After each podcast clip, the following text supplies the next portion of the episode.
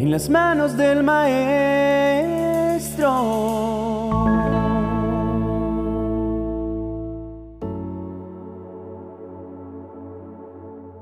Difícilmente hallamos un cristiano que no pueda recitar de memoria el Padre Nuestro. La oración modelo se convirtió exactamente en aquello que Jesús advirtió dos versos antes que no debía ser, una repetición sin entendimiento.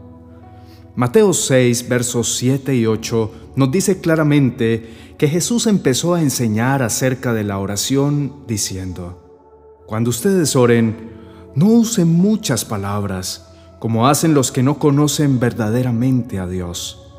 Ellos creen que porque hablan mucho, Dios les va a hacer más caso. No los imiten, porque Dios, nuestro Padre, sabe lo que ustedes necesitan aún antes de que se lo pidan. Note que el Señor da por sentado que la oración es un ejercicio continuo y espontáneo, tal como la comunicación que tiene un niño con su padre. No existe un niño que hable con su padre únicamente si es estrictamente necesario o si todo se salió de control. La comunicación de un niño con su padre nace de la seguridad y la confianza que le produce el reconocer que esa persona es en efecto quien le brinda su amor, su entrega, su protección y su atención. Si un niño conoce a su padre, no se acercará a alguien más a solicitarle algo que naturalmente sabe que debe solicitarle a él. Ni tampoco cada comunicación con su padre está enfocada en conseguir algo de su parte. Si tenemos un niño que en vez de darnos los buenos días y contarnos cómo le fue en su día, o querer que pongamos a su disposición nuestro conocimiento para darle a conocer lo desconocido, se comunica con nosotros exclusivamente para pedir por lo que considera que necesita, entonces sabremos que nos ve como simples despensas. Tampoco sucede que el niño aprenda tan solo unas decenas de frases exactas para conseguir de nosotros todo lo que necesita, y menos para construir una relación estrecha entre padre e hijo. Sin embargo, algunos de nosotros hemos concebido la relación con Dios de esa manera. Si un niño no habla porque aún es muy pequeño, ¿piensa usted que recibirá atención, protección, alimentación y amor? Todo lo contrario, la recibe en mayor medida, porque nosotros como padres sabemos que lo requiere e incluso le damos en ocasiones más de lo debido.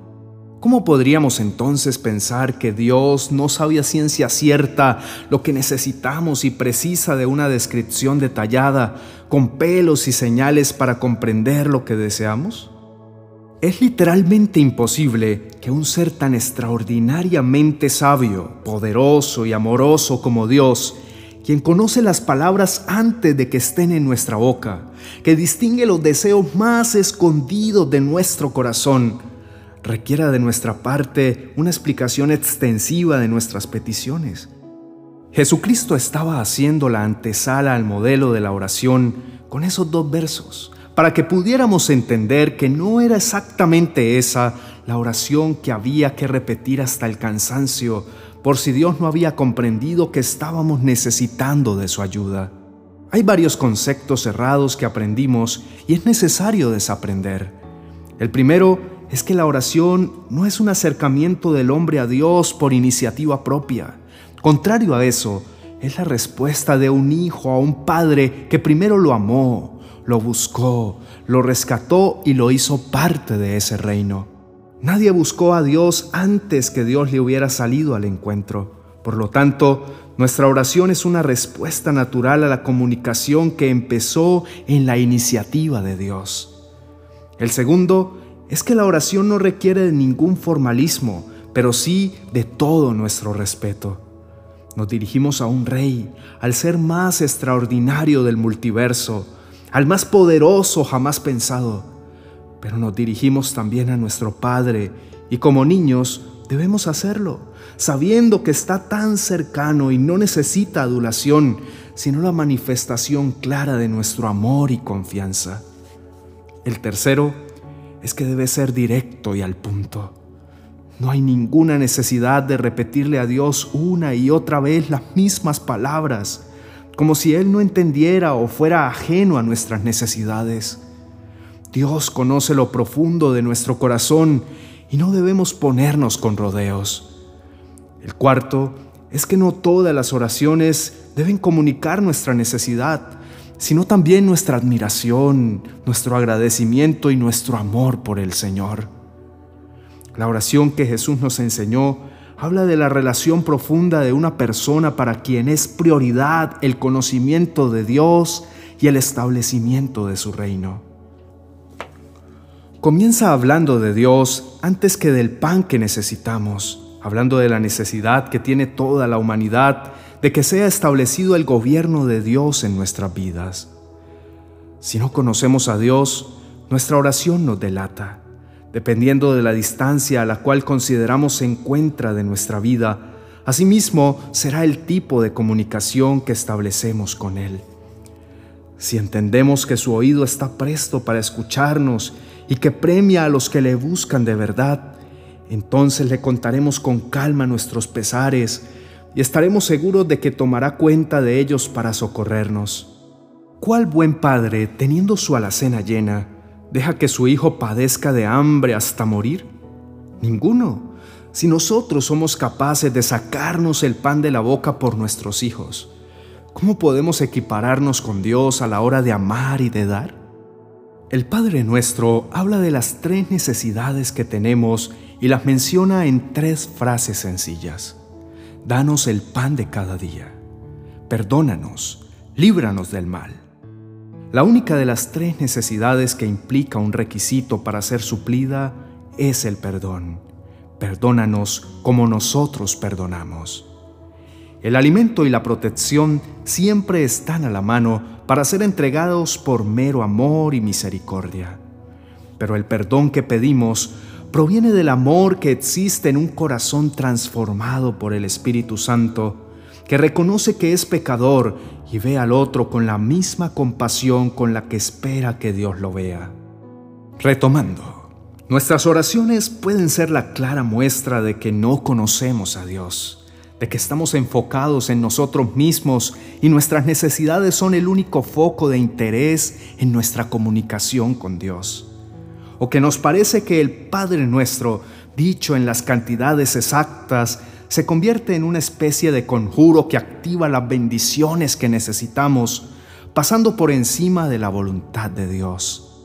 Entre más sencilla, clara y desinteresada en lo material fluye la oración, más habla del nivel espiritual que tenemos. Dios dice que todo lo que necesitamos cuando tenemos esa actitud al orar será entregado en su totalidad como añadidura.